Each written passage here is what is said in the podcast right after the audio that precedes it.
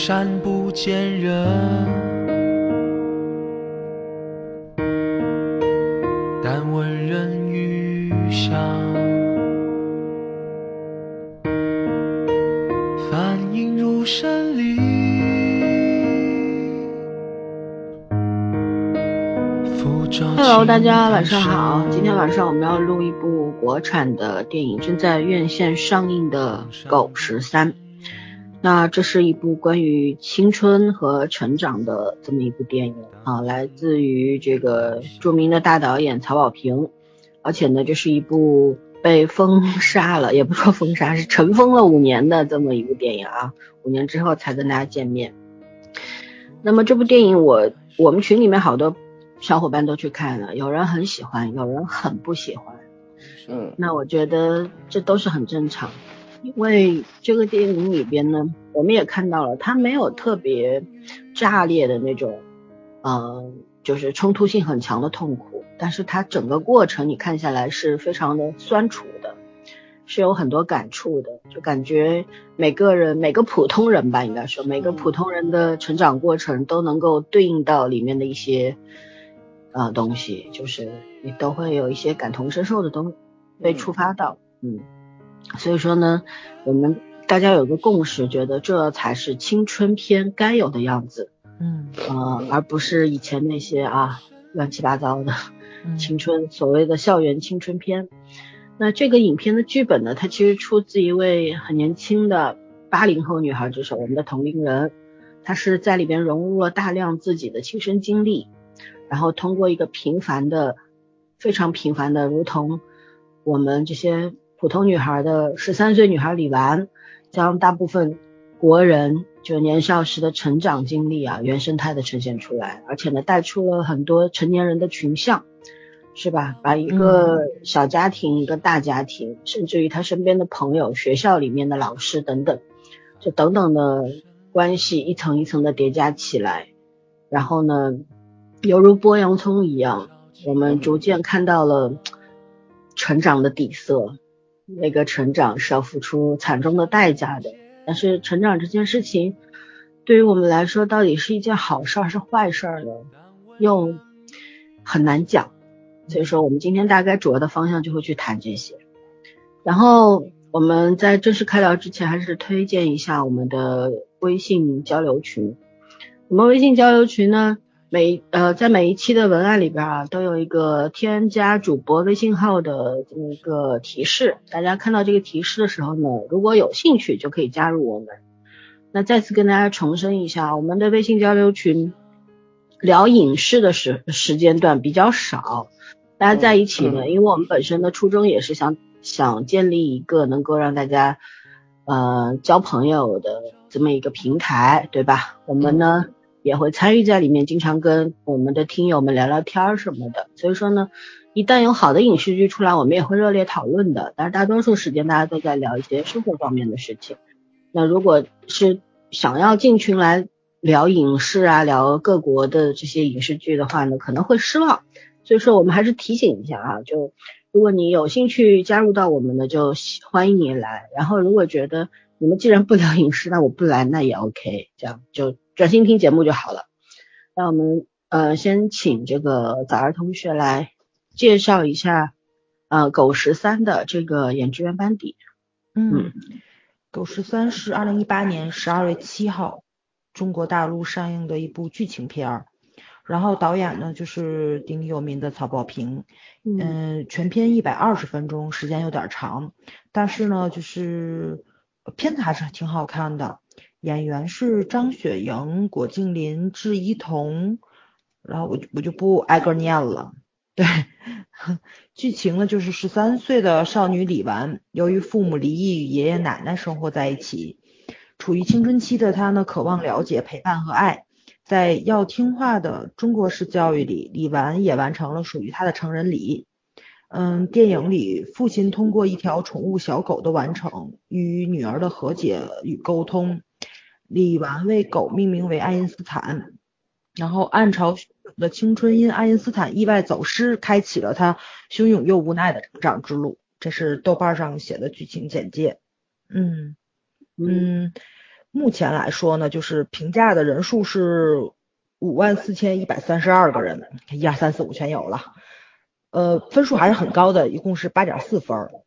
对，嗯，就是这样的一个情况。对，嗯，好的，那我们来打分吧。嗯呃，对，打分是一个很重要的环节啊，我也很期待你们俩能够打出什么样的分数。你是期待我们打高还是期待我们打低？我无所谓你们打高打低，我只是想知道为什么会这么打。嗯，那我下来吧，我应该又是分儿比较高了，比比较高的，九分吗？嗯，没有那么高，我觉得八点五分，比豆瓣儿要高啊。对，嗯嗯嗯，原因的话呢，就是，哎呀，其实这部片子是这个样子的，就是看是能够看得进去，但是看的不爽，就是管管杆上那个观感上观感上的，对对对感官上，对，就让人很不舒服。你是怎么念出来的？刚那个词儿？我也不知道，天津带口音，你知道吗？嗯嗯，所以就是看的过程中是不太舒服的，嗯，心情也不好。看完了，因为咱群里面柑橘不是说看完了失眠了两天嘛，对，嗯，他说他今天心情还不很不好，要不好。抱抱。对对，片子是就是从电影的角度来说是很好看，但是呢，不是一部美丽的电影，只能这么说，就是它不太对。我的胃口。就我肯定短时间之内，我肯定不是不会再看了，我也不会去电影院二刷。嗯，至于以什么样的心情再去重温这部电影，我还真不太好揣摩，因为毕竟你看任何影，其实都是一个情境心理上的一个映射在的。因为这片子我已经看完了，我肯定是有一个心理预期了。我我愿不愿意再花两个小时从头到尾看一遍？就是看完心情这么不美丽的影片，对于我来说是个考验。对我现在不好不好那个什么评价它，但是我觉得这部片子至少八点五分是肯定没有问题的。嗯，嗯，我是按照那个看完电影的第一感受去打的分。对，嗯好的。嗯，圈圈呢？嗯，我打七点五吧。我今天还在说，我说这个片子可能没有太大问题，然后当然是因为我的年纪上的原因，所以我呃可能也有点不老不少吧。嗯所以我现在没有太明显的去被中间谁特别打动，就是说到最后那段儿小女女主和小狗相遇的时候，我心里有点不是滋味儿。其实也不是说谁没有认出谁，或者谁认出了谁，纯粹就是觉得真的是和那段日时光告别了。嗯然后前面我就觉得，对曹保平来说，可应该是剪过吧，这片子反正是既不，哦，到了名，她是女主的堂姐李唐身上的，呃，那个姑娘让我更更加难过一点，就是这样。然后我觉得为什么只给七分呢？明明它是一个不错的青春片，是因为我觉得，因为我现在不知道他为什么会被尘封五年，也许他在没有没有剪辑之前，就是没有大刀阔斧的剪之前，可能非常的惨烈吧。但是我觉得剪掉了这些惨烈的部分之后呢，对观众的冲击力上面来讲也减相对减弱了，对吧？因为这个李纨她是父母离异的这么一个孩子，但是说实话，我们也能够从片中看到，爷爷奶奶虽然重男轻女，但是对这个孙女还是很疼爱的。对，然后他爸爸是一个嗯非常不怎么样，不怎么成功的爹，就对就很不成功的爸爸的，而且有点大男子主义，对吧？对但是他其实是不是完全丧失了人性？也不是，他只是有他成年人的那种痛苦。呃，当然打孩子是肯定不对的，嗯，对吧？那么粗暴的手段，你既然没有抚养过他，你缺席了他的人生那么多年，你又成家又生了孩子，你有什么资格打他，对吧？但是打他其实也是在众多的因素下面，因为这孩子大人觉得你太不懂事儿了，就是这样。嗯，嗯，所以这种惨烈的东西其实少了一点点，那缺了一点点那个味道。如果我们有幸看到原先的版本的话，可能就会不一样。然后呢，我觉得像这种这样的孩子，他是挺惨的。可是曹保平还不够狠毒，他如果把这个孩子的身世家庭背景放在一个更穷的地方呢？他毕竟是在西安，也是个大城市。如果放在一个很穷的地方，这家人里面，嗯，入不敷出，爷爷奶奶也没什么，没有什么像现在这样子比较和蔼的。然后爸爸也没有能力开得起丰田越野车的时候，那这个孩子，我们去想象一下，他他的那种惨，还是我们愿意看到的吗？是我们不忍直视的东西，那个才叫真正的惨烈。但是我觉得，作为青春片来讲，现在的这个这种尺度已经也不也够刺激了。但是我对他有一些细节上，同样圈圈是觉得那只狗这个细节做的不好。我是觉得你看。数次父亲带着孩子开车，可是都没有系安全带这件事情。嗯，对我我觉得这个细节是挺有缺失的。毕竟就算是二零一三年的作品，那时候交通法规也已经强调了，对吧？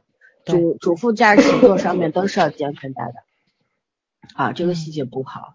还有呢，就是初中生怎么能够频频的去酒吧呢？难道我们对未成年人在不能够出入这些娱乐场所是没有规定的吗？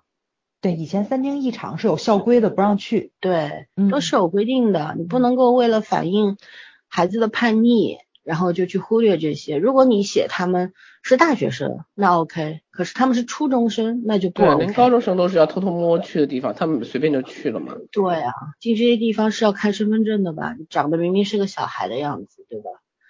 然后以前是不需要身份证，他那时候还没有身份证。啊，那不管怎么样吧，我觉得他拍的其实也不是很早以前的故事了。他拍的其实，你想这里边的两个小姑娘都是九零后的年纪啊，她不是很很很早以前七零小时候。对对对对，九零后的话，很多的政策法规其实已经很健全了，在这方面对于未成年人的，所以这这两个细节我觉得不太好。嗯。对其他的方面我没什么意见，所以我能够给七分这样子。对，那打分打完了，具体的我们来聊一下这个故事的主线解析吧。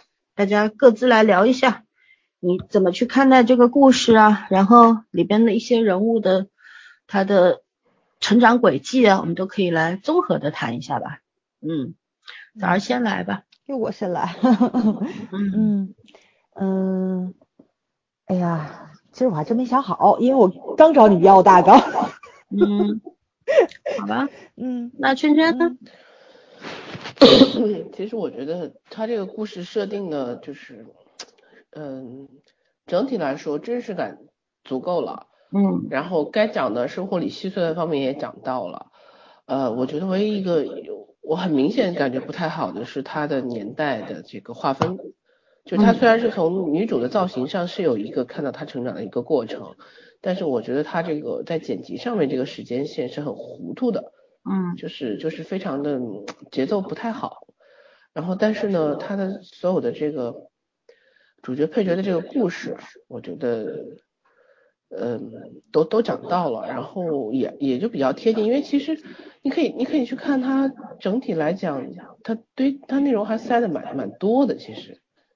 就是这样，围绕她这个女孩发生的一个事情，她其实，呃，什么开头没有正面讲他们他父母的事情，就先讲他这个因为成绩，然后把他爸叫叫到学校，结果老老师其实也说不上是夸他还是吵他，就是反正是说了个事实，然后他爸就看起来就很暴虐，就这种感觉，对他态度很不好。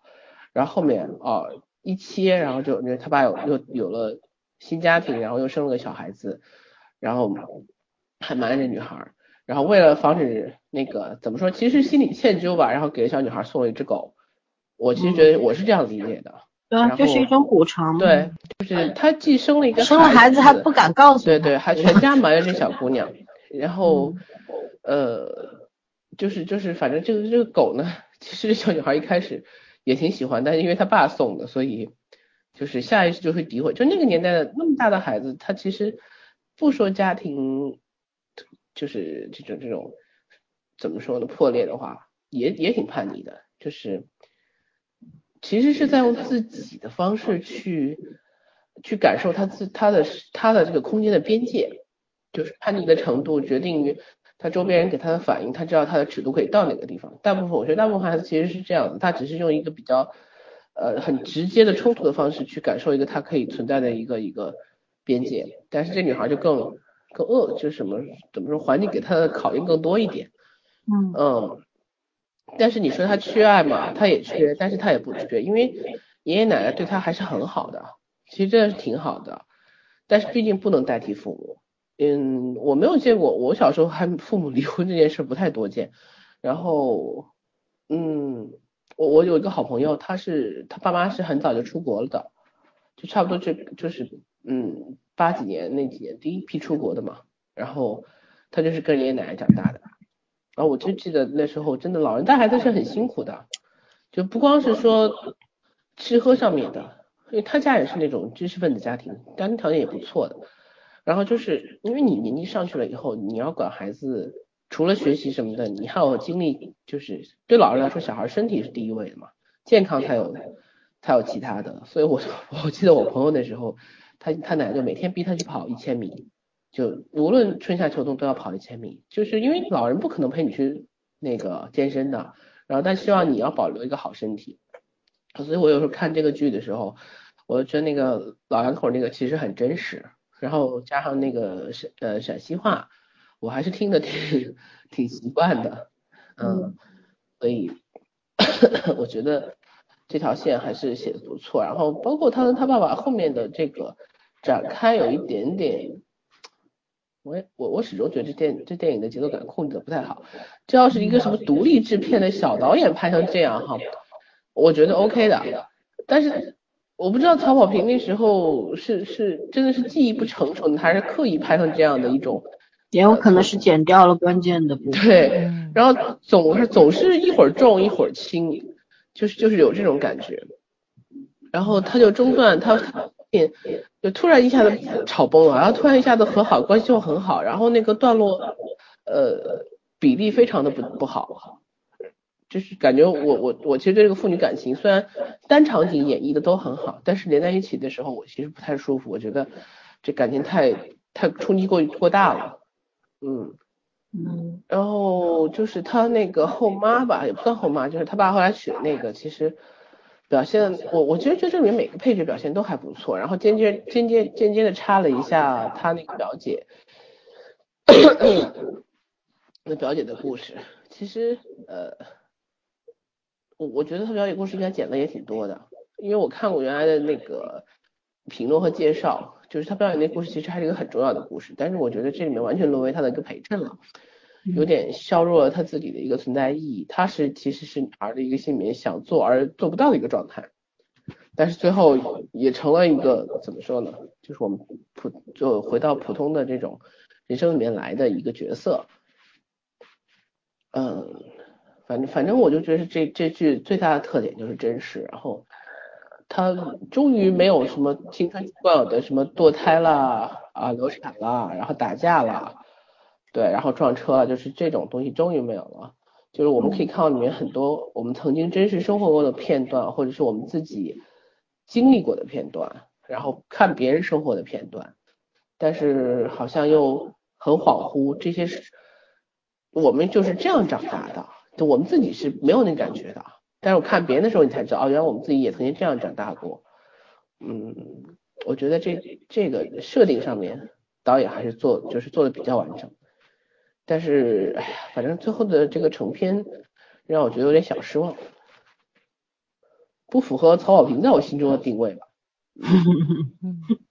各种原因都有，不好说。嗯嗯，可能这样的尝试还。不太成熟。我其实如果是他早几年拍的这种尝试性的电影，其实也还可以理解吧。但是因为不知道他最初剪成什么样子，所以真的不好判断到底是他测试的还是后后期被改变。嗯嗯嗯，关于人物方面，我前面也讲，我很喜欢李唐这个角色。其实李唐和李纨这个两姐妹啊，正正好是。两种不同的孩子，一种是看上去懂事的孩子，一种是看上去特别不懂事的孩子。不公，冠冕堂皇，对吧？我觉得两个这名起特别好。呃，我觉得李唐不不是你说的那两个名字的那种。我觉得他这个孩子其实就是因为你看他们这个家庭的构成是什么？李唐是他的表姐的话，他爸爸就是老两口的大儿子嘛。那他们在有一次家庭聚会，就是那个小小男孩生日的时候，嗯不是家庭聚会都出来，对虽然没有明确的指示哪一对是李唐的父母，但是我们也能够感觉得到，就是李唐在他们家算是一个边缘人吧。嗯你看，就是那种在不管是在爷爷奶奶家里，还是在聚会上面，都是一个没有什么存在感。没有什么地位的一个人。嗯我我看他们那场那个家庭聚会给孩子庆祝生日那场戏的时候，我我心里很心酸，因为从这个李唐，因为你看李纨是他知道自己融不进去的，他觉得我弟弟都这么大了，我才知道他的存在。那对于他们这个家庭来说，我是外人，然后他也没有想要去融入进去，但是李唐是拼命的挤在前面，他一定要从人缝当中挤出来，然后呃显示一下他的存在感，这样，那这是到底说明什么呢？说明这个孩子其实在这个大家庭当中是没有什么地位可言的。然后他学习很好啊，一开始说要给妹妹补课的时候，他考了是学校第二还是什么，对吧？嗯说明成绩还是很好的。然后，但是因为这个家庭明显是二儿子作为奉养老人的主力吧，因为赚钱赚得多，毕竟也是开得起普拉多的人，对不对？几十万车的人，还是很贵的。，对。然后他爸爸妈妈呢就没有什么影响力，在一个传统的家庭里边，基本上哪个孩子挣钱多，哪个孩子更有话语权，这是我们中国社会家庭的一个共识，对吧？这这是没办法的。那么李唐他的处境是很尴尬，但是我觉得这孩子他懂事，是不是大人们认为的那种懂事呢？就是你看你学习也好，你我们想让你干嘛你就干嘛，我们让你配合，我们撒谎你就配合，甚至于你成了我和我们大人和李纨这个不懂事的孩子之间的一个传话筒加上桥梁，对吧？他们他是不是这种意义上的懂事儿？我觉得在这个意义之外，还有另一层懂事儿是什么？我觉得她是很洒脱的一个姑娘，她跟这个渣男分手的时候也不算渣男吧，是一个比较，你看她一会儿认识一个李唐刻一个唐字，然后 认识喜欢上李纨刻一个纨字，是吧？我就在想。她到五十岁的时候，是不是浑身上下连脑门上都刻满了字呢？就是她是一个不懂爱，但是对爱又特别有激进的、特别激进的这么一个小伙子，就是嗯，以为自己永远在热烈的爱当中，其实他什么是爱，他不明白，对吧？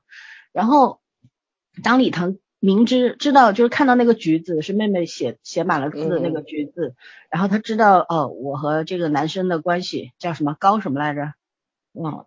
高强高进，嗯高进呃不是哦，你们俩说都不对，这名字我记得根本就不是这俩字儿，反正就是这个小高同学，他跟他分手的时候，就是在酒吧里面就说了四句话嘛，对吧？我爱你，你爱我吗？嗯，然后你喜欢李纨吗？我们分手吧，就说了这四四句话，这说明什么？这个女孩子其实内心是非常成熟的，就是那种穷人的孩子早早当家。他早当家不是说能够承担起家庭的重担或者怎么样，而是他能够更明白人性到底是什么，更清楚自己在这个家庭里面的一个一个位置，然后也知道应该如何去进退。这种成熟其实放在一个十几岁的孩子身上是非常让人心痛的，就是这种是逼不得已的成长。他比李纨不幸，李纨比他幸运多了，对至少家里还有那么多人宠着他，因为他爸爸还是比较能挣挣钱的，即便他。父母离异了，没有一个完整的家庭，但是在爷爷奶奶呵护下，他过得还是可以，对吧？嗯你看他小日子过得挺好，挺美的，还是摇滚乐听听啊，还有空啊去伤那个伤感一下他的青春。对，就是他其实过得还是比较富裕的，但是嗯那个孩子李唐就不一样。然后，所以我我更加就更加喜欢李唐这个角色，而且小女孩儿，呃，没应该是没有张雪迎名气这么大吧？但是我觉张得，雪那个时候也还好啊，那个对就是就说现在嘛，嗯现在这个小女孩好像也没有很大的名名气啊，什么没听到过。然后我觉得演技也是很不错的，偶尔给她几切几个大近景的时候，表现力还是撑得住的，对对，嗯，蛮可惜的这小姑娘。然后要是再说一下李纨的话，我觉得李纨就是，呃，典型的青春期嘛。对青春期的那种叛逆加躁动吧。因为那十十三岁的孩子喜欢听摇滚乐，而且听听的有点重金属的那个味道，说明他内心是非常叛逆的。他一开始他爸去学校，就是因为他想报那个兴趣班嘛，他想报天文，然后他爸非让他，因为老师觉得他应该对报英文是吧？为了升学，然后怎么样？就是他一直是很有主意的，他喜欢时间简史啊，他喜欢天文知识等等等等，嗯他也以十三岁的年龄去探讨时间到底是什么等等，其实是一个内心有自己的天地的这么一个小孩子，特别有小文艺，嗯嗯。嗯所以说，嗯，但是这样的孩子又往往很容易失控。他平时很稳定，很稳定是因为他知道他也无可奈何，嗯而且他寄人篱下，虽然是亲爷爷奶奶，但是也是寄人篱下，对吧？而且妈妈不在身边，你必须是要依靠爸爸的和后母的，这是没有办法的选择。所以他很稳定，但是真的遇到了爱因斯坦出走，其实如果说换做礼堂的话，会接受这个事实的，都已经走了，而且会考虑到哦，爷爷那时候爷爷年纪大了，追不上狗很正常吧，对吧？而且你看，你上学那狗你还得爷爷奶奶给你遛，对，如果你懂事的话，你就得去接受这个结果了。嗯可是不懂事的李纨就是不行，因为这个狗它它代表的不是仅仅是一条宠物，而是它是我的伙伴。你们谁都，你们每个人好像对我都很好，可是离我最近的是一条狗，而不是你们这些人。它对我的意义是不一样的。所以说这条狗走失了，它一下子把所有稳定的边界全部打破了，就是那种我不是崩溃了，而是我要纵容我自己失控，就是那样拼命的去寻找，甚至让人很意外的把他爷爷给推倒，推到他爷爷骨折，是吧？嗯其实这个事情已经很出格了。我觉得这个点其实写的非常真实。这是什么？就是一个它影射的东西更深层次，就是这个女孩她曾经让人喜欢的一切，可能都是伪装的，或者说不是伪装，而是他仅仅是要做到大人们喜欢的样子。而后面他慢慢慢慢去接受，你包括像这个里边有个很好的符，有两个符号，一个是牛奶，一共出现过四次嘛，对吧？嗯前前两次他都是拒绝的，他奶奶给他喝牛奶，他喝进去就喷了，然后给狗喝。第二次是他爸爸带他去 那个老上司的那个聚会上面，让他喝牛奶，他说我不喝。然后第三次是男孩在便利店里面给他喝牛奶，他知道他不能喝，可是他也知道这是别人是不知情的情况下给他的关怀，然后他就喝了，喝完之后就狂吐。然后第四次的时候就喝了。包括后来，他呃，弟弟吐，对他弟弟也不能喝，对但是他弟弟也被逼着喝。这这个牛奶的符号其实是很强烈的，就在讲一个小女孩如何去表现成熟、表现妥协的一个方式吧，一个行为模式。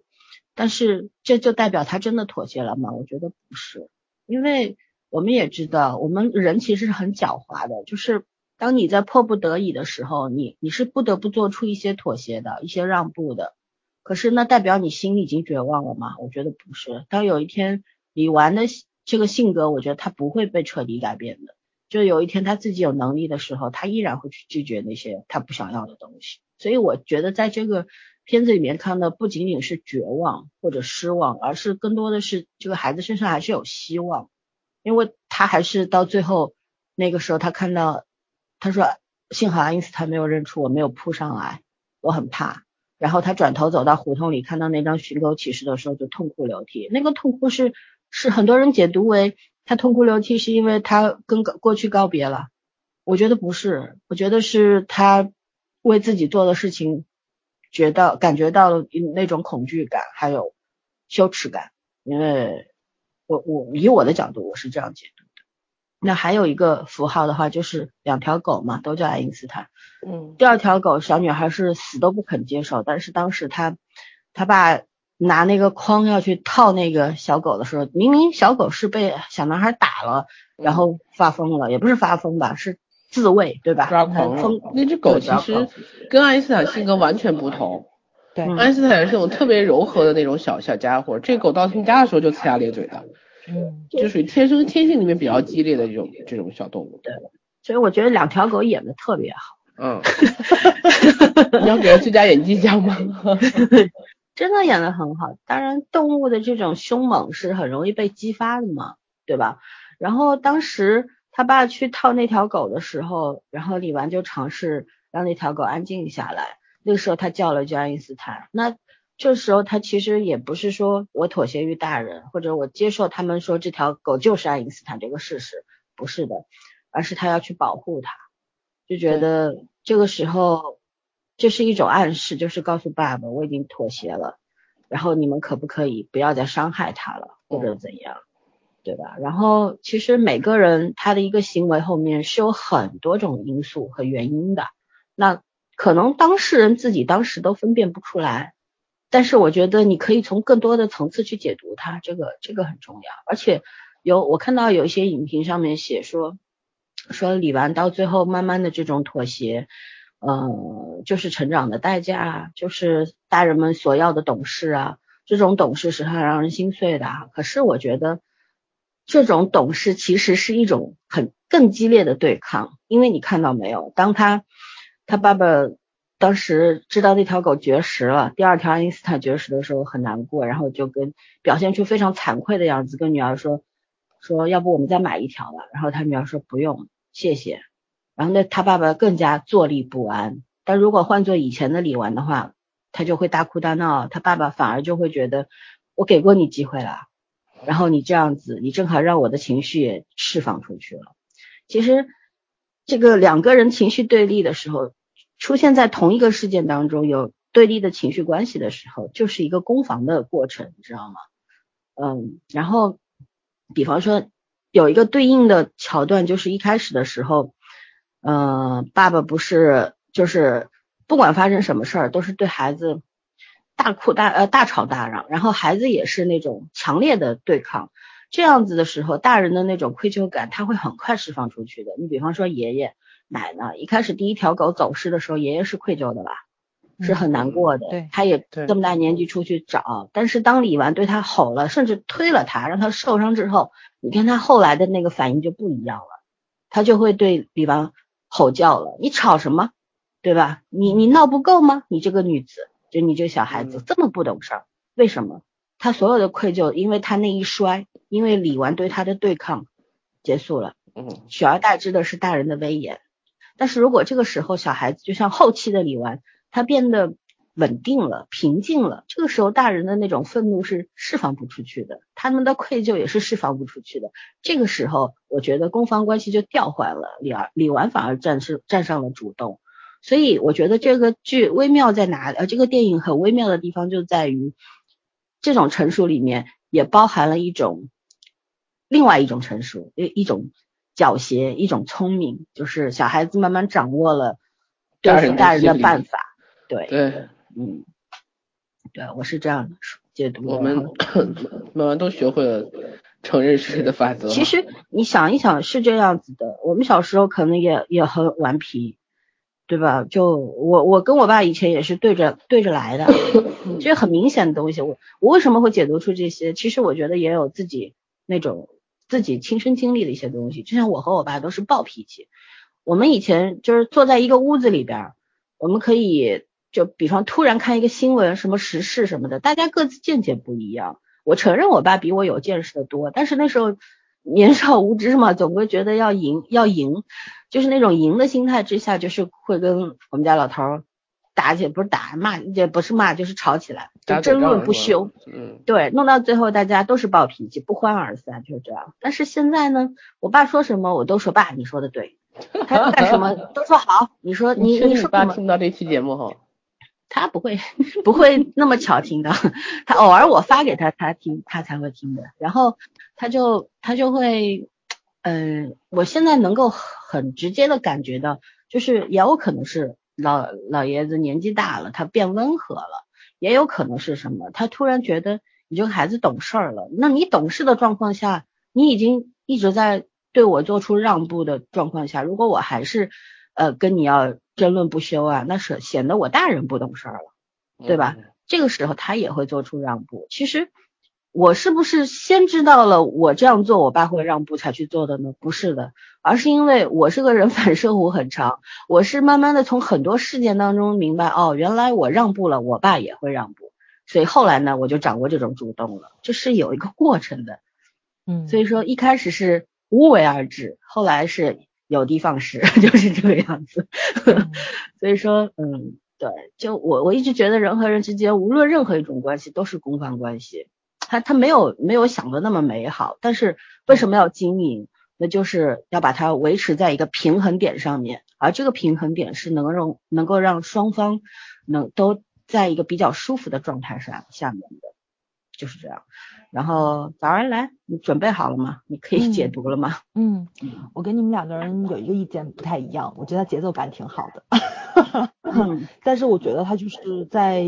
一些镜头上，就是应该去加重砝码的一些东西是没有，就是你们说的可能会删掉什么东西，这个我是特别赞同的，因为它的那个力度从那个深度上来说，不太像曹保平。曹保平的，对对对对，他以前那种很锋利的，或者说是激烈、杀人不见血的那种东西，对他这他这个，他烈日灼心嘛。对吧？没错没错，这部片子其实多多少少你能看到很多温情的东西，比如说那个谁就是女主李纨，对李纨吃面条那个很美好的那个镜头，对吧？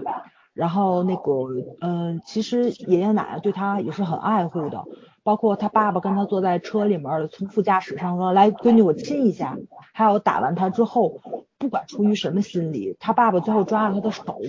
哭出来的这就这些东西，你是能看到真实生活中父母或者说是亲人应该保持一个什么样的面貌，是对吧？比较生活化的情节，他是做的挺到位的。还有一个就是 就是小女孩这个蜕变的过程，我特别喜欢她的独白，因为我觉得她的独白其实就是在引领一个节奏感的这么一个过程。就刚开始就是很天真无邪的对着镜头说。就是那个平行宇宙这么一个概念在，其实咱们通篇都能看出来，它这个跟时间简史关系不大，但是联系还挺紧密的。因为就是那种就是你既定生活中比较懊恼、比较后悔，然后比较想想要挽回的一些东西，你只能寄希望于平行宇宙去填补这个，对吧？填填补这种遗憾。它是不能够通过真实生活中去改变这个已经既既定发生的事实的。所以呢，他通篇都是在印证他开篇提的那个问题，然后往后演的话呢，就是他那个跟呃那小男孩叫高放，是叫高放吧？好像是。对，他跟高放产生。终于被你放出来了。对对对对对，他高放送他回家的时候，在路上问的那个话嘛，问的那个话嘛，那个就是你想成为一个什么样的大人？嗯，是是是问的这个吧？啊，反正就是就就就是那个，你对大家有什么看法？好像是这么句台词，但是他通篇后面都是在讲大人是什么样子的，然后是怎么成为大人，还有他跟堂姐，就是那个那那个那个李唐还有高放三个人在写作业的时候，那个伪善那个词，从那个伪善那个词出现之后，所有的人都是在展现伪善到底是什么，所以所以我觉得他其实节奏感挺好的。不是说分段式的去展现什么，但是他就是那个归纳总结的能力还是很强的。就是你能看到他细节里面暴露出来的一些东西，他后面展现的不管是镜头还是台词还是演绎的故事情节什么的，都是围绕前面那个点去展开的。其实就这种，就是因为他展现生活很细碎的东西嘛，他没有办法去整合的特别的那种就是顺畅，因为毕竟。也在剪辑过，是也是能看出来这种痕迹的，所以他尽量还是通过台词或者说通过导演剪辑这个东西，他给它规整化了，是能够看出来这种节奏感的。对，所所所以我觉得他节奏感不错，就是尽他自己最大努力了吧，算是对，嗯嗯，还有一个我就觉得这个伪善这个用的其实特别好，就是怎么说呢？就是我看的过程中啊，我觉得不叫成长，我觉得就叫驯养。但是它展现的不像小王子是这么美好，就是我心甘情愿的那一种。然后你能看到李纨是出于被迫，然后慢慢变成现在这个样子的。当然，后面也有他自己主动选择，就是刚刚老森说的那种，就是那个对抗性那个东西在嘛。我觉得可能是这个，也不能说这个孩子就是心理上断奶期吧。我觉得算是他对父母的那种关系的一种舍弃感，因为他在酒桌上，他爸爸是不能保护他的。你能看到那个狗肉加到他盘子里的时候，所有大人都在看着他，但是没有一个人是挡在这个孩子面前，就哪怕说一句：“我们家女儿养的狗刚刚死了，他心情不太好，对吧？”就是其实就是一句话就能解决的事情，因为。那是一个成人，他不可能因为面子什么问题会逼迫一个未成年的小女孩去吃狗肉，这个事情有点太出格了。但是没有任何一个大人站在他这边去他说这一句话，反倒是李纨这个角色非常识大体的，没有让他爸爸去做一些比较难做的事情，把这个狗肉吃了。其实这就是老老三说的化被动为主动，他已经成为了一个怎么说呢，就是那个识大体的这么一个角色吧，懂事。这种传统意义上的啊，孩子懂事了，那个很多事情不需要家长去嘱咐他了，他就明白应该怎么做，对吧？其实这种过程，我觉得，嗯，说成长就也也也可以，但是真的是有点太残酷了，对，嗯嗯嗯。其实这里边还有一个很有趣的角色，就是后妈这个角色。嗯，其实这个后妈我她没有前情展开，不知道她是怎么样成为了他们家里的一员。但是你也可以看到，这个后妈是个八面玲珑玲珑的人物，嗯，对对吧？她能够讨得这个公公婆婆的欢心，家里所有人都很喜欢她，不管是因为他们有钱喜欢她，还是她会做人喜欢她。总之，表面上喜欢她，对，表面上都挺喜欢她。但是当她的孩子从呃，被狗这个吓到以后呢，他马上就不行了，这个要崩溃了，原形毕露。但这种原形毕露要打个双引号，因为每个母亲对孩子都是都是不能够保护这个受到一点点伤害的，这叫心头肉，对吧？嗯。有句话叫宁做宁跟做乞丐的妈，也不要跟当官的爹，就这个道理。李纨他只有爸，但是这个孩这个小弟弟呢，他有妈妈的呵护。对吧？然后小孩子当时他后他后妈就是暴露出来说要把狗送去这个什么狗肉馆啊什么的。我觉得虽然听上去特别残忍，可是在他当时情绪的失控的状态下说句 这句话一点都不稀奇。只有把他宰了才心里才舒服。对，因为他们家孩子受到恐吓了，或者吓吓到不行了，对吧？他就要发泄心头之怒嘛。然后呢，呃，但是我觉得有两两个地方写的特别有意思。第一个就是他们去公园，然后李纨是要向他们主动示好，牵起第一手说走，咱们去买冰激凌。然后妈跑过来，非常迅速的把孩子的手握在自己手里，说他还小，嗯，不可以吃这些，然后带着孩子就走了。但是那个时候我们看到有一个反打到他。爸爸的身上，因为他爸走在很后面在打电话，就是在他爸爸目光不能看到的地方，他对李纨也展现出了一点点敌意。啊，对，还有一种很明确的那种你跟我们不是一路人的那种隔离感。嗯，这是第一个。第二个的时候就是最后李纨吃狗肉的那一段，所有人都看着他，我们能够看到爸爸的眼睛里有不忍，有不舍，但是他觉得。这时候他要的更多的是面子，然后爷爷奶奶又不是，可是这个时候他们无能为力，因为儿子媳妇儿都不说，他们能说啥？嗯，对吧？老人在这个是在一个家庭里面到了这把年纪，他们觉得自己是弱势群体，没有那么大的能量去说什么。但是你看，你们看到吗？当李纨把狗肉放进嘴里吃的时候，他后妈是非常挫败的，吐了一口气，然后把头低下了。我相信他那一刻心里想的是。这个孩子希望他爆发，对，不，他想的是这个孩子不好对付了，这想法不一样，对啊，嗯嗯，因为你可以再去重重看一下那一段，你可以看到他这个后妈的眼神，他绝对不是善意的，嗯，他那个眼神，看好演员表现的非常好，嗯，他那个眼神跟爸爸爷爷奶奶的眼神是完全不一样，不一样，所以他那一刻其实是。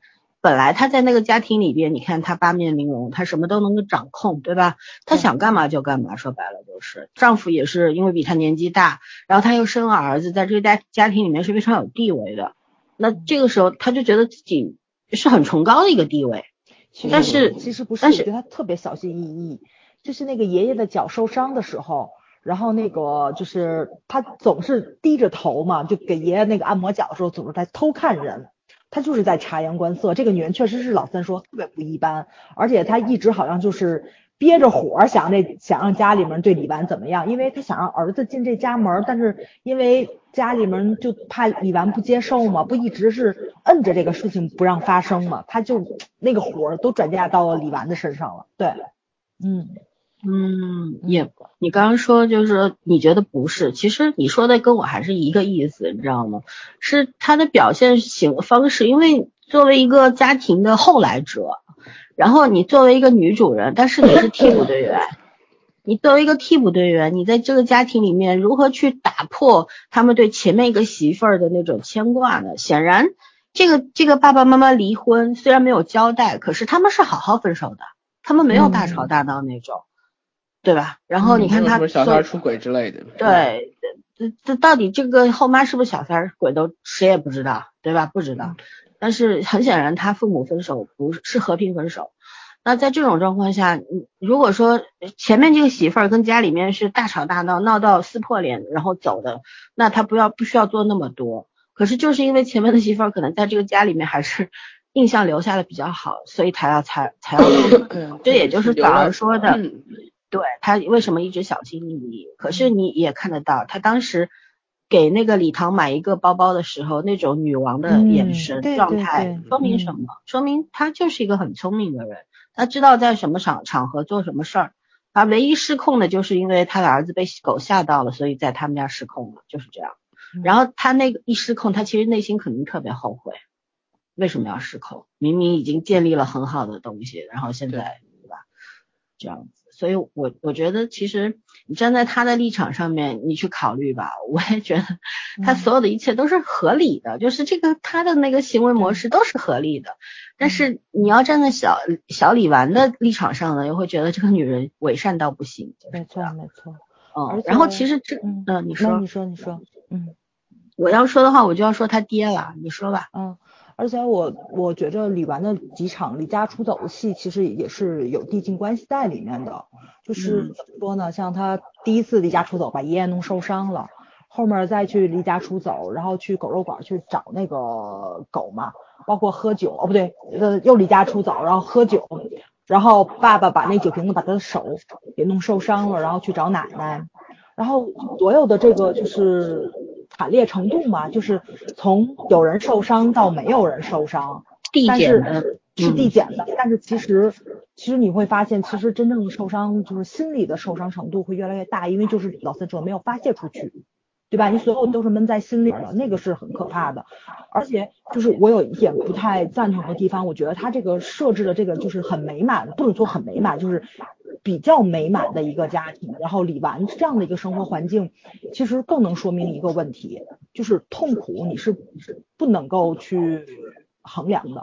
就是这个小女孩，不管她生活环境有多好，不管她是什么阶级，她什么背景，她觉得痛苦，在她这个年龄就是真的痛苦，任何人都不能够说，嗯，去比较。对你可能你跟那个对吧非洲难民比，你还是幸福的，但你不能说这个话，因为他他真痛苦，对吧？你能看出来他那个痛苦是什么样子的，他有多疯狂。然后当疯狂发现不能解决问题的时候，他只能够默默的承受这些东西，然后就是自己的伤口自己解决，选择不暴露给任何人看。这个孩子是真的很痛苦。就是那种人生来孤独的那种感觉，就是你心里面难过了，其实你想说给别人听，但是真的未必别人能够理解你，对吧？可能有时候觉得你矫情或者是怎么样的，所以就你只能选择不说。其实这个这这个是每一个人都会面临的一个问题，所以他的这个曹宝平的这个设定，我觉得还是嗯 挺有意思在的，对，嗯，是很普通的一个女孩子。然后呢，比上不足，比下有余，但是他同样很痛苦。他在青春期遭受的一些伤害，就算他的一个童年阴影了，可能会伴随他终生这个东西，不管他以后人生成长路上他怎么样变，就是怎么样变成另外一个人，怎么样蜕变，但是这个伤害它即使存在了，它形成伤口了，它也留下疤痕了，这个是没有办法的，而且是每个人都会面临这种问题，对。就是是我的看法啊，我自己的一个看法。对，嗯嗯嗯，说的是啊，嗯没错啊。但是，那人慢慢再再往下长大的时候，你就你就想打个比方说，早上你十嗯十几岁的时候，假设被爸爸一顿惨暴揍，对吧？，嗯，嗯啊，揍到你已经对他恨得不得了。可是你到三十多岁的时候，你还会恨他吗？当因为你到不会，你年纪大的时候，你会去慢慢去体谅他。人成长其实也会带来好处，就是你的心变大了。也可能就是你变迟钝，你的钝感越来越强的时候，可能你就越来越温和了，就是这个样子。嗯，所以你说它是好还是不好，很难讲，对，吧？很难讲，对这个东西，对，很难嗯。讲，这真的是，就每一个个人都是一个个体，每个个体都是不一样，每就个是在他感受都是在他的十三岁的时候，这个事情是就是很很痛苦。对对他三十岁有他三十岁会因为他还没有学会嗯怎么去释放和调整，就是小嗯孩子之之所以很容易走上这个比较残酷的那种道路，或者说走有些孩子特别容易受诱惑，那就是因为他内心很多东西发泄不出去，他不知道怎么发泄，他只是觉得自己走投无路了，那我就走一条邪路吧，就是这个样子。对对对，嗯然后我想接着说他吧，因为我看到有一些评论里面，知乎也好，微博也好，豆瓣也好，也有人为他的爸爸辩解，说他爸爸活得特别不容易，是呃甚至很多人觉得他爸最后那个哭泣，其实也是展现了一个中年男人的不得已，生活的苦和累。我想说的是，他爸从头到尾都是一个混蛋，因为不管你是因为什么原因离的婚，嗯，对吧？我们导演刻意去把这一段给藏起来，他也不去任何展现。你不管如何，你离的婚，但是你现在有一个看上去很幸福美满的家庭了，你有了儿子，你的女儿名字是随便起起的，儿子你却是要引经据典起的名字叫昭昭，是吧？嗯，然后老婆年轻漂亮，自己事业有成，作为一个中年人男人来说也也算成功人士了吧，对吧？对，然后你缺席了你女儿的成长过程，你说我现在我父母在在一不管怎么样，我没有丢弃他，我的父母在照顾他，可是你的父母能代替你吗？你这还不叫抛弃吗？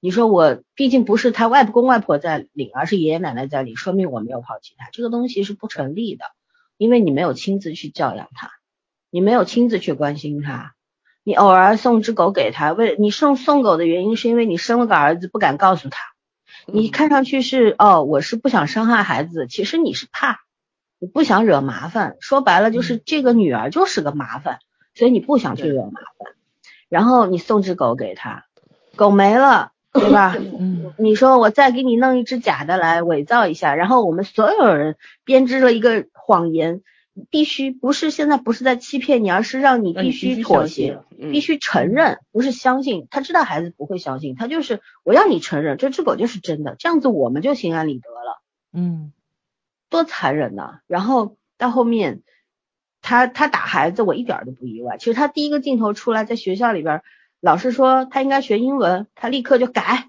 必须嗯改。怎么？而且自己拿起笔来把女儿的那个那个爱好、那个兴趣班给改掉的时候，我就认可了，他就是一个混蛋。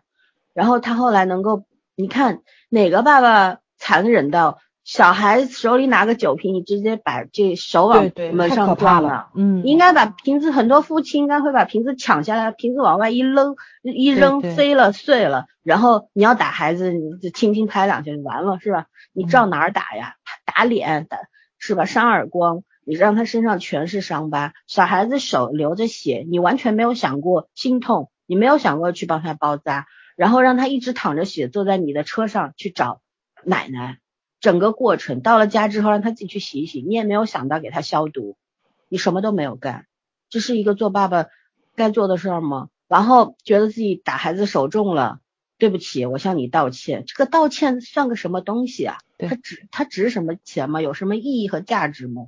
这个时候，这个之后，李纨就发生了转变，他知道来硬的不行了，因为武力对值你高呀，我又打不过你，我现在又没有能力，我要寄人篱下，我要靠你们吃饭，对吧？他肯定也有自己的打算，就是这样。这个时候他开始，你看他后来考英语考了全班第一，九十五分，然后他急着向爸爸去报喜。当然，他确实有小女孩的那种，我做我得到了很高的分数，我想炫耀。还有就是我想博得父母，父母就是父母了，是博得爸爸对我的赞美，让他开心。他这个时候有个过循序渐进的过程，就觉得如果我做到了大人们想要的那种懂事，他们会不会就开心了呢？会不会就对我和颜悦色，开始会来亲近我，会来赞美我了呢？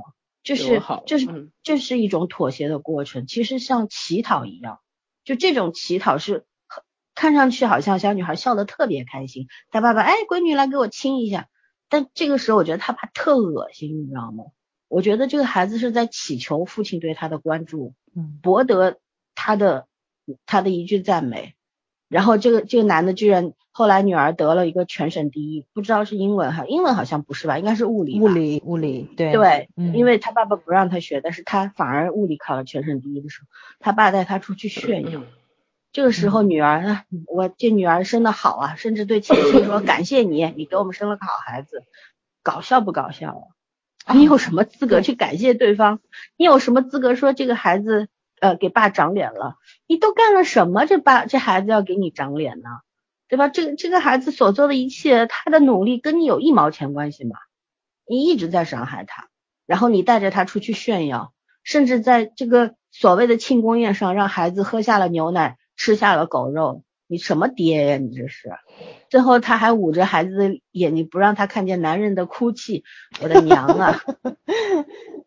这里边最最矫情、最混蛋的就是这个男人，就不是个人。我觉得是这样。可这是很典型的一个中国式父权形象。对，是，这就是非常现在大家很常见的，很多家庭当中的父亲甚至爷爷都承担了这样一个角色。嗯。是吧？你你从他爷爷的对孩子吼的那个状态上，其实你也看得出来，他爷爷年轻的时候也这样长大的，什么样，对吧？言传身教嘛。但是只不过他爷爷年纪大了，自己也没有什么能力了，也要靠孩子的时候，年老了也钝了，也温和的时候，他才会慢慢的平静下来。但是他在关键时刻，他也不去管你孩子内心什么感受，要吼照样吼，怎么样？就是这个样子。而且他会有区别对待。为什么李纨这么喜欢爱因斯坦？其实最主要的一个原因就是他不论怎么对爱因斯坦，爱因斯坦每次都是他一回来就去迎接他，然后对他特别亲切，对吧？就想留在他的身边，从来不会抛弃他。哎，我觉得这个就前面那设定确实很好。对，嗯嗯。狗对主人的那种忠诚，忠诚对，还有特别粘人，狗和猫不一样嘛，嗯，对吧？嗯，猫也很粘人现在。所以这我也理解圈圈说，最后这只狗养了它一年多，它居然不认识主人，这事儿不成立。我想唯一成立的事情是不是那条狗吧？看错了。对，我就觉得有可能不是那条狗。对。就我觉得曹保平有些地方留了一个口。没说死，你说死到底是没认清还是那狗不认识他？对，嗯，我刚刚就想说，呃，你都在说这女孩的，就是这个李纨的亲妈是个什么样子？我甚至觉得她亲妈可能是一个很厉害、很优秀的女人，嗯，也就是她亲妈可能有更好的选择，所以跟她爸离婚了。这家庭留不住他，对，然后所以搞他爸现在后来也受刺激，也算是做这个成功人士，但也不太想看见他。就他爸虽然对他还不错，但是他也是一个存在对他爸的一个刺激。嗯，是，这孩子就是在大人眼里就是个麻烦。其实作为爷爷奶奶来说，我说的更残忍一点，就是你说爷爷奶奶是很爱他。可是这种爱未必是孩子需要的爱，但是老人家很可怜的一件事情就是他也不知道怎么去爱这个孩子。对，老人家无非就是其实很很难在某种某种情况下达成一个一致。对，这个代沟大了去了，对吧？除非也也就是在衣食住行上照顾好他，可是他真的能真正的爱孩子吗？然后爷爷奶奶呢？奶奶更温和一点，我觉得这个老太太其实这个角色挺好的，她从头到尾都是个弱者，她不管对着谁，她都是个弱者，就是她是个善良的人。有时候他是一点办法都没有，因为他也是粘合剂。对，而且以他 这个年纪来讲的话，七八十岁的年纪来讲的话，他们那个年代对女性的要求跟现在又不一样，所以那个那个年代的出二门不迈嘛。是，嗯，那个时候的女性更软弱一点，更加不不敢说话，就是这样子，对吧？嗯哎，反正这里边我觉得每个人物建立的都挺好，包括高仿，高仿不就是那谁嘛？对对对对对，那个无罪之证里面那个，嗯，对？嗯，是那小伙子一下又叫不出名字了。演戏真的很棒，嗯，那小伙子这两年戏挺多的，嗯，是之前不是看了一部古装里边他也有演到嘛？演他好像真的没有画眼线，就是这么黑，对，天生的，演的嗯演的真的是蛮不错的。我嗯其实就觉得这个男生他的那个他的那个肢体语言特别的，他不是很丰富那种，但是特别的有滋味。嗯，对，就他一个动作什么的，你能够看出他内心要表达什么，就是这其实挺厉害。就纹身的时候说疼吗？不疼，咬着牙那个挫样也是很像的，是，所以这个角色也被他给演活了，就是这种挺混的一个男孩子啊，就嗯可能我觉得这样的男人可能到五十岁都不知道爱是什么吧，但是一定爱过无数次，他爱的特别快，散的也特别快。分手，人家跟他分手，他也不是很在乎，只是觉得哦有点遗憾，就这么着吧，就那种。嗯，但是我觉得李纨后面给他给他讲那句话特别好啊，这种事儿以后还多着呢。这句话回给他回的特漂亮。对啊。没回给他是跟自己说的，嗯，是，但这句话嗯。其实没有让他听见，可是也是说给他听的，对对，就是那种，对，反正我觉得，嗯，这里边台词还真的是没有废话，每句都很很不错很到嗯。位。所以说我们现在不确定他到底剪了些什么，或者剪没剪。没剪的话，这个水平就差了点儿；如果剪了的话，就可以理解他，因为流畅度上面他已经做到了最好了，因为、嗯对吧？对毕竟这整个故事看上去不是特别突兀，没有什么忽而这样忽而那样的那种感觉。嗯，只是有些该乐也不表现，错对对嗯有些力度上没有表达到，但那那可能就是剪辑的原因吧，那没有办法，是吧？但我其实不明白这个片子为什么要被就要被藏了五年呢？是没没什么特别过分的东西，嗯也可能特别过分的东西我们看不到而已。他只是展现了一个西北的一个普通家庭的生活状态呀、对每个人都都是特别特别不容易呀，就是这样的。嗯啊，不是每个人，他爸除外啊。但但是很多这个社会上可能会对他爸爸这样的人评价更更正面，嗯，嗯更正面一点，会觉得这孩子不懂事儿。很多人在他人的眼中，他爸爸不容易啊，你看又要养父母，又要养孩子，还要经营自己的小家庭，又有儿子，对吧？然后工作也是要这个点天天要捧人家臭脚。其实那里边儿那个伪善的那个上什么老板，真的好搞笑，在那边，嗯、我在那个山上，嗯，大暴雨，嗯然后泡了一壶大红袍，然后看着烟雨蒙蒙，我都笑的不行了，你知道吗？我的妈呀！然后他问李纨看什么书，李纨说我看时间简史，他明明不知道那是什么，嗯，还在那边装逼，是吧？时间写的最好的，啊，哎呦天呐，什么逝者如斯啥的，这时间是写的对，我就觉得其实这就是把伪善这件事情做到了顶，就是极致了，就是什么？这就是这就是我们最讨厌的大人的样子，嗯，对吧？因为你手里有点权，人们大家才为你马首是瞻。可是你哪天你退休了，你看这帮人会不会理你？嗯，对不对？这但是这这种人他为什么这种人就能够站在台上呢？这才是问题啊，对吧？嗯而且这种站这种垃圾站在台上的几率还特别大，对，我们生活当中比比皆是，哎，不可理解。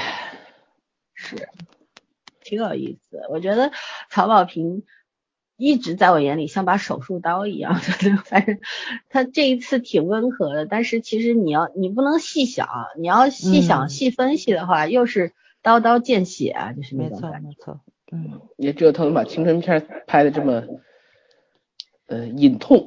嗯他那酒桌文化实在是让人太难受了，是嗯太搞笑了，我觉得就是那种什么张哥一一一高兴了，说明明显他说请客买单肯定不是他呀，对不对？对啊在座每一位都会去抢着买单的，而且还不是说你男人到就行，你还得拖家带口，代表着对我的尊重，嗯对吧？代表着我们之间是亲近的，我们连家庭成员都是可以到场的。但但这种虚伪程度，我真的是觉得特别让人唾弃，就是太恶心了。嗯，但是我们人在江湖啊，这玩意儿你还就知道大家是演员，彼此演个戏，怎么办呢？是啊，好搞笑，唉。反正我们也都那么活过来，长长大了。可是我们，我觉得我们应该去探讨一下。你说像我们这样子，我们应该算是不算太糊涂的长大的吧？毕竟嗯我们现在还做着电台，还让很多人喜欢，然后也能说点儿呃道道出来，那说明咱们活的不是很糊涂的那种人。然后像我们这种成长轨迹，到包括到我们现在这年纪啊，又不肯结婚，又不想不不想过传统的生活，对吧？对自己也有很多的呃要求等等，在很多人眼里也是不符合传统的，然后也是一些另类的人，奇葩类的。但是，但是现在我觉得对奇葩的接受度还逐渐在提高，虽然那个涨幅很小，可至少要比前些年要好一点。因为这不是一个开放的社会，对吧？大家其实内心还是很闭塞的，思想还是陈很陈旧的，所有人都是男人们，甚至有大部很多的一部分的女性还在臣服于男权。我们不是在扯女权啊，而是在说像我们这样的人来总结成长这件事情，它是真的不能以好事儿或者坏事儿来来总结它，因为这个东西真的是太复杂了。就是你你每一个人生的切面，你切一片儿拿过来看，它里边都是非常复杂的，有很多东西叠加的。你之所以变成今天的自己，都是因为有昨天无数个你变成这样的。嗯对吧？所以我觉得真的，你要我说成长是一，它它是总体来说是一件好事儿的话，我也说不出口。嗯，我们只能以结果论吧。如果说我现在坐大牢去了，那成长是件坏事儿；我还安全的坐在这里，说明成长是一件好事儿。我只能以结果论吧，是吧？嗯但是你有些东西就是不足以于外人道也吧，你嗯你说不出口。对，因为有些东西只有你自己心里是隐痛的，你知道你经历了什么，那些东西带给你什么，你才会在看到这个片子的时候，心里面阵阵作痛，会觉得酸楚。其实这这才是它带来的力量，就跟你产生了一种共鸣嘛。嗯早儿当时说看，他是第一个看的嘛，嗯也是这个电影唯一花了电影票的人，我和圈自豪一下。然后终于我们比早儿说他便宜一回了。没花钱，然后早儿当时说是你们俩没花钱？我们俩我们看的支援，我们没去电影院。嗯，因为没时间啊。对对啊啊，因为这是二零一三年的片子，而且是 HD 版本的。Oh！因为我们不是说为了省钱啊，是因为真的太忙了去不了电影院。对，然后然后就是早儿当时说他看了还哭了，你在哪些段落哭了呀？嗯，爸爸跟女儿在车上那段我哭了，结为啥尾吃豆哭呢豆的时候，你不觉得早上特别好骗吗？那 个那个什么那个，我一直觉着就是他爸爸跟他妈妈是没有感情的，但是他爸爸哭的那个时候，我就发现他其实跟他妈妈应该是有感情的，而且一直没有没有李纨的妈妈出场。我的想法是，他妈妈呢可能没了，你明白吧？嗯这个人已经不在人世了。但是那时候，因为李纨一直也没有展现出来，就是那个什么，就是对他爸爸的这个新女友，不是新女友，这个新老婆的敌意。嗯，对对对，而且也没有展现出来对这个弟弟的敌意，然后就是很顺理成章接受了，就是就家庭的新成员这个样子，就不像他爸爸跟他爷爷奶奶担心的那个样子似的。所以我觉得就是比较合理的解释，就是因为他妈妈应该是就是那个就是已经已经不在人世了，他还是想让他爸爸就是有一个完整的家庭在，但是没有想到最后是这么一个情况。而且我发现他爸爸对他妈妈竟然还有感情，然后那个谁，李纨可能心里面就是就是因为她从出场就是一个很不懂事儿的一个小女孩的形象嘛，然后那时候我发现，其实可能就是误解这个女孩了，她什么都明白，她只是不说而已。她在那一刻忍不住去问她爸爸了，就是那个如果你跟妈妈还在一起的时候，就是，所以我就实在就忍不住了。我觉得所有人都在揣着明白装糊涂，你明白吧？就是孩子也不像想象中的这么的单纯跟天真，其实大人也并不是展现的这么的混不吝，就是你肯定内心上面都有一种。就是对以前，对对对，以前记忆或者以前感情的那个伤口，只是谁都没有暴露出来而已。然后就那个时候，我觉得可能是什么父女两个人最靠近的时候，比什么他爸爸打完孩子抱孩子哭那个都要靠近，因为两个人都显展现出来了自己那个就是内心里面最脆弱、不想给外人看的那个东西。我觉得这个时候就特真诚，你明白吧？就是那个就是父女两个人都对对方是比较真诚的。就是这可能是他爸爸唯一一个，就是让我觉着就是他还挺像个人的这么个地儿。对，还有一个就是，还有一个就是，还有一个就是，因为我跟你看法完全不一样，你先说完。嗯嗯。还有一个就是吃狗肉的那个地方，就是，嗯，怎么说呢？就是，嗯嗯。就这个东西，我觉着你要是说放到一个二十多岁或者说三十多岁，然后你初入职场，然后你要去被迫接受一些东西的话，可能没有这么大的感触。但是这个孩子他只有十多岁的时候，他就要被迫去承受这个东西，他应该还是在学校里面，就是怎么说象牙塔里面比较无忧无虑，不应该接触这种社会上这种太社会化的这种。这种怎么我都说习俗，我觉得这就是陋习，对吧？这种陋习的东西，但是他又很真实，因为他即使现在不接触，就是也明白他以后走向社会也要接触这些东西。就这种中年油腻男是你永远跨不去的一个坎儿。当他们就是刚才你们俩也都说了，他有一定权力地位的时候，他就是喜欢展现自己的这种，对吧？他觉得自己。就很有魅力，雄性的魅力，对对对，加引号的那种魅力。他用这种方式，然后不不管是对于弱势的雄性，还是对就是雌性，他他都要施加这种权威性的东西在。对，所以啊，那个时候就哎就觉得特别特别的难受。我觉得这是咱可能。中国人避不开的一种成长，因为你早晚都会面对他。对，人情社会嘛。其实后面那个男的倒也不是说有多油腻了，他只是作为一个长辈，就是对，嗯，对他爸他爸特逗说，哎，你能够取得今天的成绩和这些叔叔伯伯都分不开。我去，但是他但是这个就是人情社会的一句什么客套话，大家都知道这是假话，可是大家都都愿意这么说，也愿意这么听。是吧？这这挺扯的，但是这事情事实存在。然后那那个所谓叔叔伯伯，他就是觉得我就是在表现我关心你啊。这狗肉就是特好吃，他不知道这小姑娘爱不爱。他爸爸那个话，我觉着他爸爸说的那个话不是人情话，他爸爸是真那么想。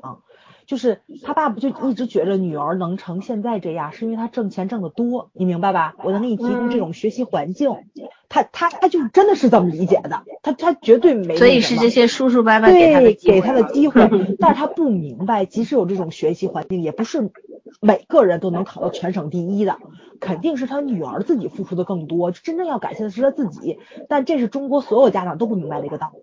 他永远要感谢这个，感谢那个。对，嗯，你听我说，你这个其实可以反驳的。你比方说，呃，他爸爸就是因为他爸爸这受到了这些人的照顾，才能够走到今天。可是你有没有发现，当时在第一场跟那个张哥喝酒的那个酒席上面，其实他爸爸是站在这整个人群里边的第二顺位的。所以说，也就是说什么，这些叔叔伯伯有没有拉过他一把，鬼知道。但是这个张哥肯定是给过他机会的。对，对吧？后来出现这男的到底有没有什么？我觉得不是，就就是大人之间的虚伪。然后呢，就是你刚刚说在车上他爸哭那一段，就是挂了他妈妈的电话之后开始哭的嘛。他听那再回首，这再回首这首歌挺微妙的，就是就是打个比方，嗯，如果说他爸妈没有离婚的话，李纨会是在一个完整的家庭里面，不需要跟爷爷奶奶住。啊，也不需要去什么看后妈的脸色，委屈自己去照顾弟弟，对吧？被迫嗯成为一个小大人儿，他都不需要做这一切。他爸爸呢，可能也会呃，这个夫妻两个人共同去创造一个更美好的未来呀。但是当时为什么离婚，我们不知道。可是离婚总是因为发生了不愉快，或者两个人不合适，婚姻破裂了嘛，对吧？最好的离婚的理由是性格不合，那我们就说是性格不合好了。那如果他爸爸肯定这么多年离婚之后，他也知道愧对女儿，把女儿扔在父母家，也知道可能在那个婚姻当中他是有过失的，对吧？他不是一个心非常硬的人，他只是一个比较混的人。然后呢，在这种状态下，他就会人就是会不停的吃后悔呀、就想如果当初我没有那样，如果当初我没有这样，那我可能就不会离婚了。那后面发生所有的一件事，一切都不会发生了。那一刻的为什么要听到再回首？那叫触景生情，就是这个样子。然后包括后面说，呃，他女儿说，那要不要给你点一首《男人哭吧哭吧不是罪人》？那我觉得这孩子补刀补的挺好的，当然他是出于真心啊。可是我觉得从我的角度上来看，我觉得这孩子太逗了。他爸正好无意中被戳伤了嘛，就是那种，他肯定也会觉得他自己肯定是非常非常自己觉得委屈。就是你看，我第一个婚姻不幸，第二个婚姻也没多好，我好像是个特别不幸的男人，而且我好像什么都没干好。你要说照顾父母吧，也没照顾好，反而是父母在帮我照顾孩子，对吧？你要说照顾孩子吧，我也没有，我已经错过他的童年和少年很多年了，我没有参与进去，我是愧疚的。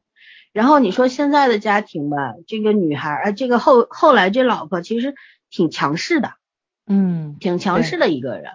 然后呃，在你看他老婆对他一吼的时候，他其实也赶紧就啊，你也说啥就是啥吧。嗯对，所以说嗯说明什么呢？说明这个男人他他觉得自己也是有一肚子委屈。我觉得哭这个成分更多的是后悔和委屈，而不是什么我这个时候突然领悟到我错了。我在我的角度看来不是这样，当然每个人看的角度是不一样。嗯有的时候就很亲密的人之间会怎么样，就可能会不忍心说出那句话，就是不忍心说出那句让大家都难受的话，是这样的。嗯，嗯，好的，我们圈圈掉线了，估计去咳嗽去了。对吧？那我们还有这方面还有什么要补充吗？关于剧本方面的，哇，咱们聊这个聊了一个半快一个半小时了，哇，嗯哼。嗯，对啊，那我们就最后部分吧。最后部分我看一眼是什么内容，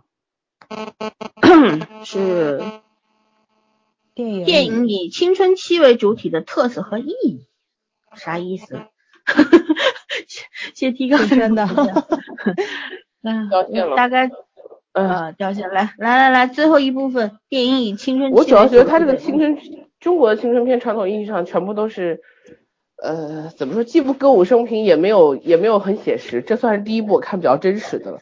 而这个风格有点接近于我们八十年代的那个那种青春片的颜色，放在现在这个时候，我觉得还是挺挺有一个出路的吧，因为我们现在青春片拍太烂了，好吗？对，咱们不是那个什么，就是那个什么，你要真实不真实，要阳光不阳光。嗯，你看人家隔壁真的是日韩作品就不说了，对，拍个青春片还是很轻松的，好吧？不不至于每个人的青春过那么惨烈吧？青春片就有青春片的颜色，对吧？嗯对啊不管它是欢乐的还是什么的，对。就是简单一点，朝气蓬勃一点。你像这个故事其实也是很简单的，这女孩子有多大脑洞啊？他无非就是天天想想，看看天文学的知识啊，然后每天过点无聊的日子，大家都差不多嘛。嗯，对啊，也也没有说要一定要去做一个什，偶尔会喝个酒什么的，但是也没有想一定要很出格啊。对啊，嗯，其实像我们小时候都偷偷偷，可能很多人都偷偷试过抽抽爸爸的烟，但是也没有长大以后都变成烟鬼啊。就有叛逆期的时候，不知道如何发现痛苦，就是会做一些大人觉得好离谱的事。可是那些事，其实你长大以后就真的无伤大雅，就觉得这样。有时候就是觉得很酷而已，是真的没有什么很特别的想法。是，我是觉得这个电影以青春期为基础，是其实还是讲到了就是嗯家庭的父亲子关系吧，嗯，就是长辈眼里面小孩是什么呢？一切都是以我为你好为基础，呃喊出来的口号也是我是为你好呀，规则是规则就是我定的，说白了。对你为什么不能理解我？他家长还觉得委很委屈。对，但是在说这句话的时候，有没有想过你是为他好，可是他愿意接受吗？对吧？他们把嗯很重、最重要的那部分给扔掉了，他是真的不知道还是假的不知道，我们就无从得知了啊。但是我觉得孩子是什么？孩子不是任你搓圆搓扁，你想要塑什么形什么形就什么形，那不是橡皮泥啊，那是活生生的人啊。对吧？嗯跟你一样，没有什么区别。也，你你我其实一直觉得，你把一个孩子带到这个世界上来，接受人生这么长的一个磨练，这么这么长的考验和折磨，是一件特别残忍的事儿。可是，嗯，这是我们消极的想法，可是 你也要有积极的想法是什么？你看人类，他要他要延续下去，要香火嘛，对吧？你你都这么这么想，人类不用外星人来，咱们就自己灭绝了嘛，都不 是，嗯，对吧？但而且你活在世上是不是都是痛苦，都是折磨？不是的，你活在这个世上，你也能够领略美好啊，对吧？那个东西是你如果连这个没有机没有任何机会给下你的下一代，你连生都不生他出来，那他就没有机会去经历这一切。不管不管是美好还是痛苦，其实你应该给他这个权利，他拥有这个权利。如果你不生，其实是剥夺了这个权利。可是你作为家长来说，你的想法是我自己都活得不怎么样，我我而且我没有能力去保证说我带一个生命到这世界上来，我一定保证他身心健康，我做不到，对吧？那我就不做吧。这是一种懦弱的表现吗？我觉得不是，而是一种消极的表现。嗯而且真的，尤其是到生育年龄啊、适婚年龄的人，现在为什么大家越来越晚结婚啊？甚至很多人越来越多人去丁克，或者说年轻的时候丁克，等上了年纪反而要孩子了。其实这都是这些社会社会现象，其实背后都是有很深层次的原因在那边的，跟很多都有关系，跟政治经济对吧？跟等等都是有关联的。这个世界上所有东西都是共同的，但是。但是怎么说呢？我觉得，既然如果说一个生命被你带到这个世界上来了，你你你已经把他带来了，你没有征得他的同意，然后如果你还要虐待他，不能够好好对待他，我觉得就是愧为父母四个字，对吧？你应该感觉到羞愧。然后你说你是我生的，我打你怎么样？你是我生的，你一切都是我的，我想要你干嘛就干嘛。你生条养条狗也不能这样吧？对吧？这里边李纨，其实爱因斯坦跟李纨有什么区别吗？对啊，对吧？应该说李纨跟爱因斯坦有什么区别吗？也不就是已早早已被抛弃的孩子吗？对，是的，嗯，所以他才会特别就是在意爱因斯坦嘛。对是啊同病相怜啊。唉我们然后的青春就是这样喂了狗嘛。是，然后我觉得还有一点就是，其实这里边还讲到一个问题，就是人类对于动物的那种随意性，人类永远觉得自己是老大，我最大不。是人类，是中国人。呃，也不是，很多外国人也这样。这 是人类是有的这是人类觉得自己对是万物万物之王，对，这不是什么中国，这不是中这是国人这是你只有中国人才有的恶习啊。这是你本本身存在的所谓优越感。是因为你在生物链的顶端嘛，对吧？你你你主宰了这个地球嘛，因为动物都没你那么牛逼嘛。当然了，有很多动物它没出山而已，是吧？然后其实就像只是你听不懂人家讲话而已。对，嗯，然后就像就像我之前突然就看这个片子的时候，看到他他他们他们后妈说把这个狗送到狗肉店去的时候，我想这种这种随意性是什么？就突然想到《三体》里边有一段，当时不是呃另外一个更强大的星球，当时跑到地球来的时候，说我我也不是要把你们地球给灭了啊，是就是三体人吧，好像是想不起来了，就是说也不是要把你们地球给灭了，我还是容许你们存在的。但是呢，你们这这所有的国家这些人呢，就是我只能给你们按比例留下多少，然后总数是多少，我们投到澳大利亚去，就投到澳洲去。澳洲是一个 适合人类生存的地方，知道？但是呢，澳洲才不跟你们是适合人类生存的地方，很适合啊，那么多毒虫啊，然后它还有个条件，就是说不仅仅是人类生存在那里，还是还有各种动物要跟你们共存。你们人类太就是自自以为是了，觉得自己是最牛逼的，所以我们要让动物跟你们一块儿生存，就是你去体验一下这些。所以我觉得当看到这个时候，我就突然想起书里边的那一段东西了，就我们太久太久把自己放在最高级的方那个那个位置了。所以说你好像有权利，这狗是我买回来的，我花了钱的，对吧？我愿意养它就养它，我想处死它就处死它，你有这权利吗？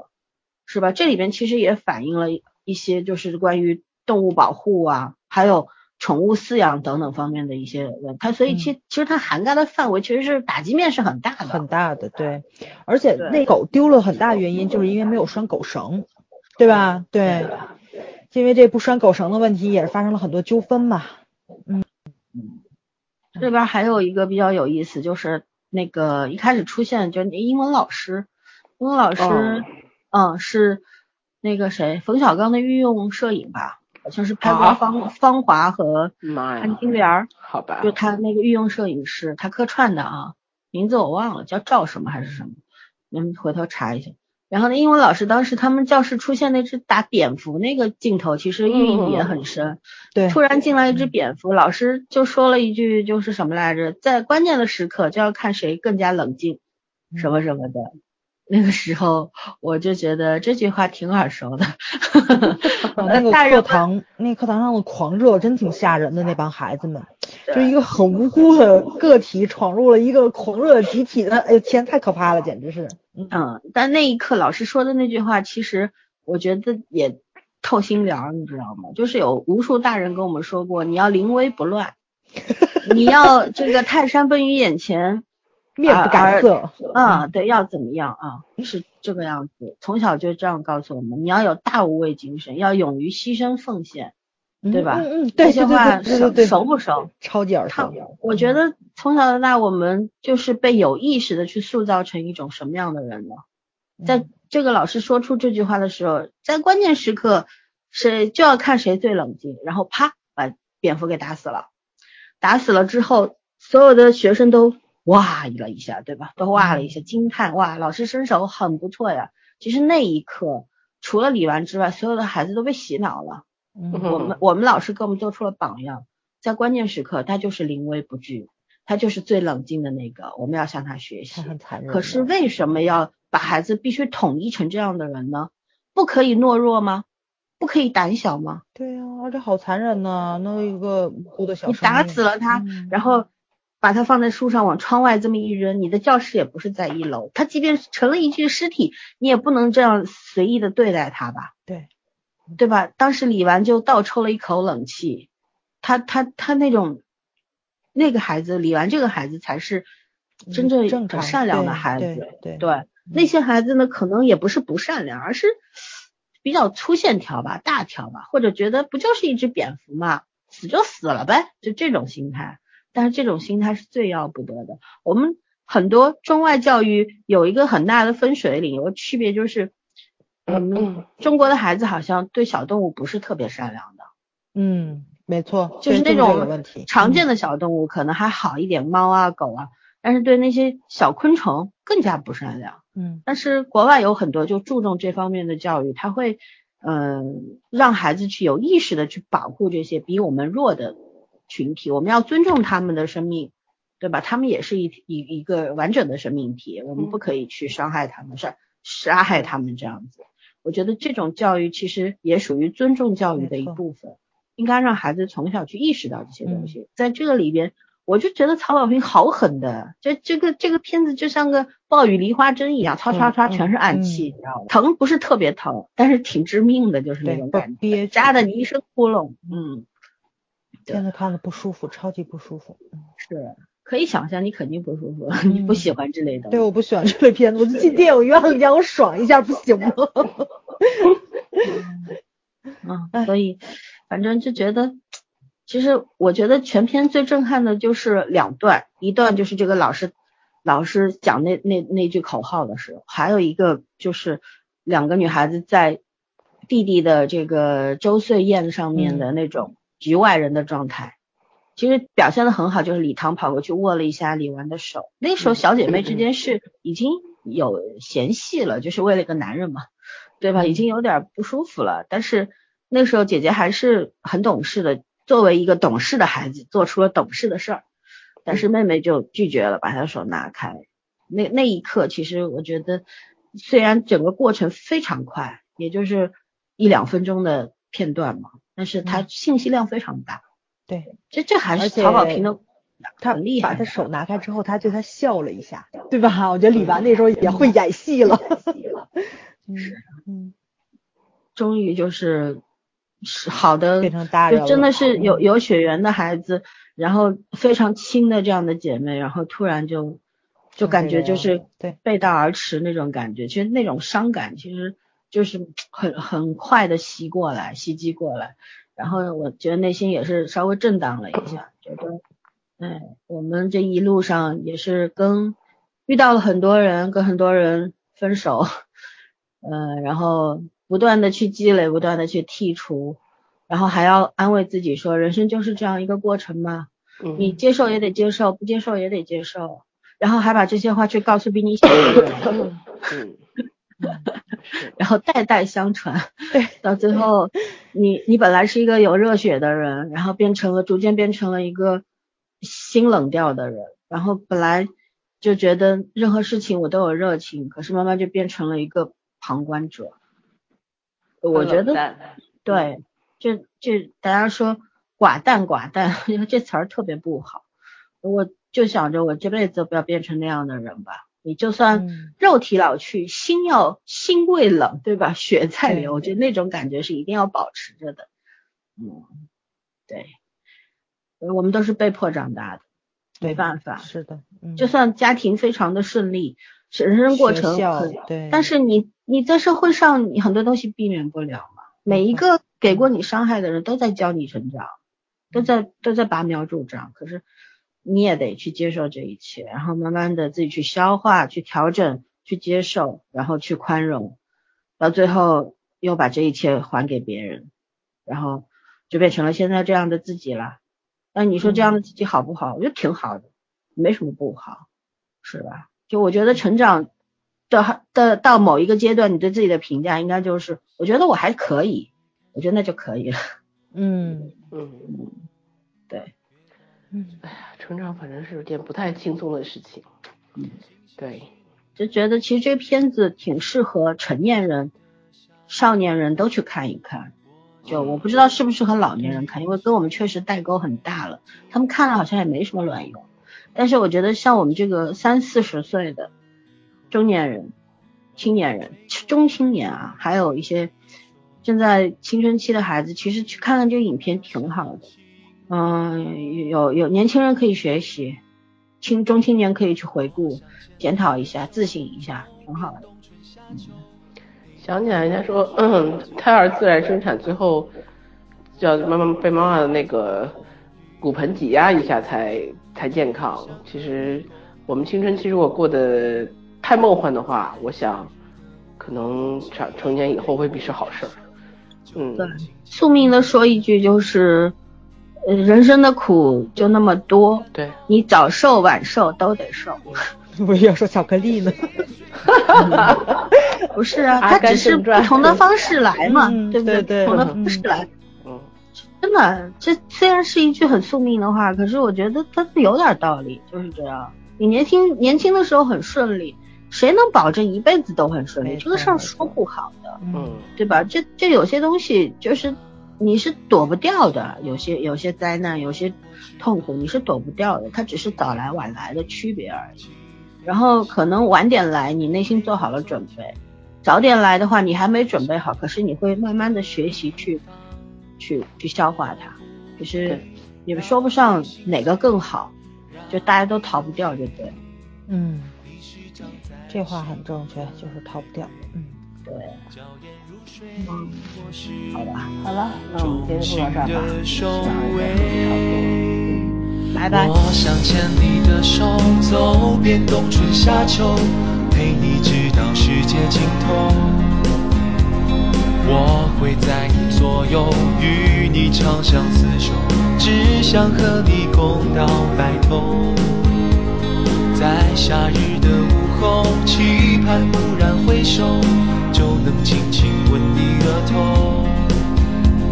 当把繁华看透，你是否会与我一起看细水长流？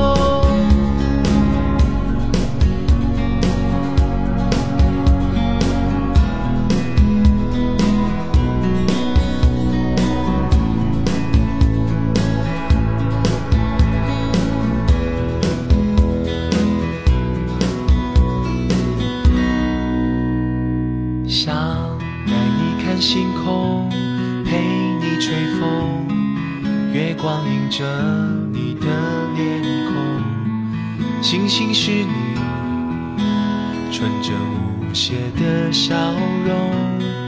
我想要今生为你静静温柔，带你去明天和以后，晚风吹过再对你说，你一定要相信我。